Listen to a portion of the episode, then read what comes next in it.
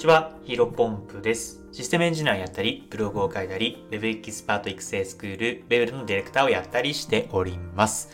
このチャンネルでは、新しい時代を個人の力でコツコツ歩んでいこうコンセプトに、僕自身の価値観や考え方を発信していきます。えー、本日のテーマなんですが、選択肢の多さで人生は豊かになれる。まずは知っていることを増やすために行動しよう。えー、こういったテーマでお話ししていこうと思います。えっ、ー、と、まあ、早速本題ですね。うん、まあ、今日は選択肢、まあ、幸せとは、みたいな感じでですね、えー、最近僕なりが感じ僕が感じたことを喋っていければなと思うんですけども、やっぱりね、うんと、ストレスがなく幸せな人生を送るためには、えー、選択肢の多さってものすごく必要なんじゃないかなと。選択肢の多さが、えー、幸せに直結するっていう風に最近感じています。で、まあ、イメージしやすいように具体的なお話をすると、まあ、僕自身はね、今現在かなり選択肢があるんじゃないかなと思っています。それこそ、うんまあ、基本的な収入というか、まあ、生きていくためにやっぱ収入得なきゃいけないと思うんですけど、収入源としては、えっ、ー、と、まあ、大手企業さんと業務契約を結んでもらう、結ばさせてもらって、えっ、ー、と、システムエンジニアやっているんですが、まあ、最悪ね、その、お仕事がなかったとしても、うん、他にクライアントさんがいたりとか、まあ、最悪クライアントさんのお仕事が途切れちゃったとしても、まあ、うん、まあ、まだまだ転職とか、えー、できるんじゃないかなと思っています。それこそ、まあ、もともとね、不動産5年間やったし、不動産に戻ってもいいし、うん、エンジニアとしてもちょっと違う分野に行ってもいいし、まあ、はたまた、えー、まあ、ブログとか、こういった SEO とかっていうのをやっているので、まあ、ウェブマーケティング会社に転職してもいいだろうし、まあ、いろんな選択肢、まあ、あとは、なんだろうな、ちょっと収入が少なくなっても、えー、NFT とかそういったブロックチェーン僕もかなり興味があるるので、うんとそういったお仕事を見つけるためにちょっと転職活動をやってみるとか、まあどういった求人があるのかっていうのが、えー、定かにではないですけども、具体的にイメージはできませんけども、まあいろんな選択肢があって、うん、まあなんだろうな、最悪なんだろう、今のストレス、今がものすごくストレスだなって感じても方向転換できるっていうのが、えー、ものすごく、なんだろう、心のうと安定につながっているんじゃないかなと思っています。まあだからこそ、今はストレスがなくね、えっ、ー、と、生きていけると思って、生きて、生き、生きてられるなと思っているんですが、その一方でね、やっぱり、うん今の選択肢しかないっていう状況に置かれると、かなりね、毎日生きていて大変に感じることが多いと思うんですよ。まあ、それこそね、僕は、まあ何年前だ ?3 年前くらいか。えー、不動産会社で働いてた時に、もうその不動産会社で働くしか、えー、収入を得ることしかできないというふうに、まあ、思い込んでてですね、まあ、それこそね、変なお客さんのクレームいただいたりとか、えー、上司から変な風に感じで詰められたりとかしても、やっぱりそれは耐えるしかなかったんですよね。ね耐えると言っても、うん、かなりね、あの、寝つけないぐらいストレスも抱え込んだこともあるし、えっ、ー、と、涙が自然とね、こぼれてしまったこともたくさんありましたが、まあ、次の日は、朝起きたら、あの、どんなに嫌でも会社に出勤をして行かなきゃいけない。まあ、それはある意味ね、他に選択肢がないっていうことで、えっ、ー、と、点集中できるっていう強みもあるんですけども、まあ本当に心を壊す、え心の病気になる一歩手前、えっ、ー、と、表裏一体なんだ、表裏一体だったんじゃないかなというふうに今は思っています。まあおかげさまで、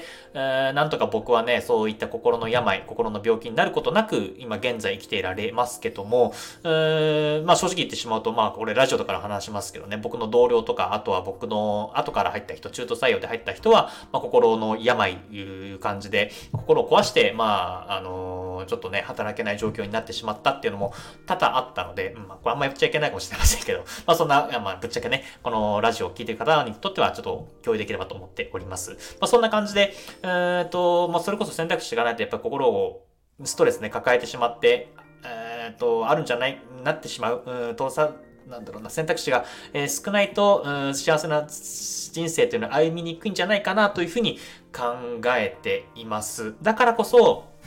うーと、いろんな選択肢があるっていうのをまず知るためにね、えー、行動が大事なんじゃないかなと思っています。まあ、また3年前の話になりますけど、まあね、不動産って結構、まあ、歩合制とか、あのー、まあ、僕最近フルコミのブログの記事、フルコミッション制のね、えー、不動産の営業のブログ記事書いてますけども、そもそもね、そういったフルコミッション制で働けるみたいな選択肢を、まあ、もともと知らなかったんですよね。で、まあ、正社員というか会社員で働いてるからこそ、まあ、周りにフリーランスの人もいないし、まあ、お客さんんでね、たまにフリーランスの人、たまにとかまあ結構いましたね。10人に2、3人ぐらいはフリーランスの方いらっしゃいましたけど、まあそういった方々は僕とは関係ないというか、あの僕とは違う世界線で生きていられる人、生きていける人、えー、実力が持っている人が生きて、うん、フリーランスとしてやってるんだろうな、というふうに感じていました。もちろんね、今もフリーランスとしてやっていくためには、それなりのスキルはある、必要だなというふうには感じているんですけども、まあ僕自身がフリーランスとしてなんとか食っていける状態になっているので、まあそんなに特別な才能とか、えー、スキルっていうのは必要ないんじゃないかなと思っています。ただここはフリーランスとして生きていけるっていう選択肢を持っているかどうか、えー、考えがあるかどうかによって、えー、っと、この選択肢の多さっていうのは変わってくるんじゃないかなと思っています。まあ本当にね、うんと、今3年前に僕のね、えー、自分自身に不動産のとしてフルコミッションで働ける環境があるよ、みたいなことを言ってればね、もう少しストレスの感じ方とかとも違ったかもしれないんですが、まあ、やっぱりね、ここはね、選択肢を広げるっていう意味でも行動は必要なんじゃないかなと思っています。まあ、まあ、僕はね、気になる分野からえー、最初はね、プログラミングでしたけど、プログラミングから勉強を始めて、そうするとねえ、プログラミングを勉強すると、新しい選択肢として、えー、エンジニアとして転職。まあ、未経験からだとやっぱりどうしても給料が下がってしまいますが、その後の、えっ、と、給料的な伸び、まあ、市場価値的にどんどん高まっていくので、うんと、最初はえー、給料下がるかもしれませんけども、まあ半年後、1年後には、えー、と、不動産の営業マンとして働いた以上の収入が得られるんじゃないかなというふうに希望を持って、えー、僕自身は行動しました。その後、まあ僕はブログをやったりとか、まあ、こういった音声配信とか、NFT とか、まあ、本当にね、気になる分野からどんどん行動して、えー、たくさんの選択肢がある。えー、世の中には本当にたくさんの選択肢があって、世の中には、あ、ごめんなさい、繰り返しになっちゃいますね。世の中にはたくさんの選択肢があって、仕事があって、うんと、生きていける、生きていく方法があるんじゃないかなというふうに思っています。うん、まあ、それこそ最近はね、うんと、たくさんがむしゃらに働いて、えっ、ー、と、年収1000万、1500万というふうに稼ぐのもありだし、まあ、そこまでね、今月目に2、3時間働いて、まあ、平均的な年収400万とか500万とか、えー、わかんないですけども、まあ、それなりに暮らしていける年収を2、3時間働いて、のんびり暮らしていくっていうのも選択肢の一つかなというふうに思っています。まあ、本当に、ね、いろんな選択肢があって、えー、自分のストレスがないように、えー、楽しく生きていくためには、自分に合った、えー、と、人生の道を歩んでいくっていうのも一つの手なんじゃないかなというふうに最近感じています。で、まあものすごくね、こんななんだろう、人生観というか 選択肢についてたくさん話してますけども、まあ僕自身がなんでこう話そうかなと思った時に、まあ、うん、なんだろうな、現状維持だなというふうに最近感じたんですね。結構毎日同じような繰り返し。まあそれこそね、えー、冒頭でも話したようにありがたいことに業務委託として、えー、大手企業さんと、クライアントさんのワークして、クライアントさん、クライアントさんのお仕事させてもらっていますけども、まあ、うん、なんだろうな、ちょっと前進していない気もしなくがな、しなくもないというふうに感じていて、まあここはやっぱりもう少し選択肢を増やすために新しい一歩を踏み出すタイミングなんじゃないかなと思って最近自分の人生について、まあ20代、今28歳にもう少しなりますけども、今月でか。あと2、3週間、2週間ぐらいになりますね。それはちょっと話どうでもいいんですが、まあ、28歳になって、まあ30歳に近づいていく上で、でまあライフプラン設計っていうのが、ものすごく、なんだろうな、これからさっき冒頭に話、戻りますけども、選択肢を増やすために、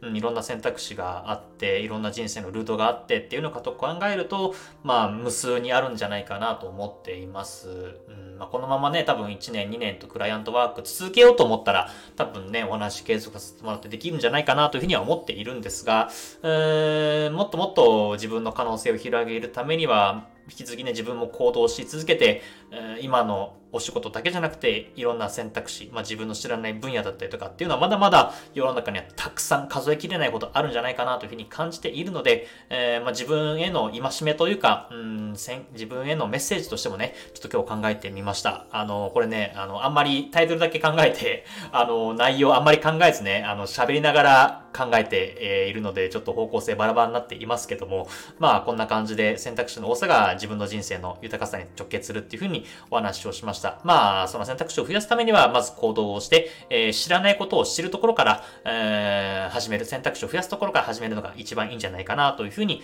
思っております。まあ、多分ね、3年前の時点では僕、今の価値観というか考え方は知らなかったはずですし、まあ、今から3年後の自分にとっては、今がね、全く知らない無知の状態であることは絶対なので、まあ、引き続き行動し続けて、えー、一生勉強をして、えー、楽しい人生を送られればなというふうに考えております。それでは本日も新しい時代を個人の力でコツコツ歩んでいきましょう。お疲れ様です。失礼します。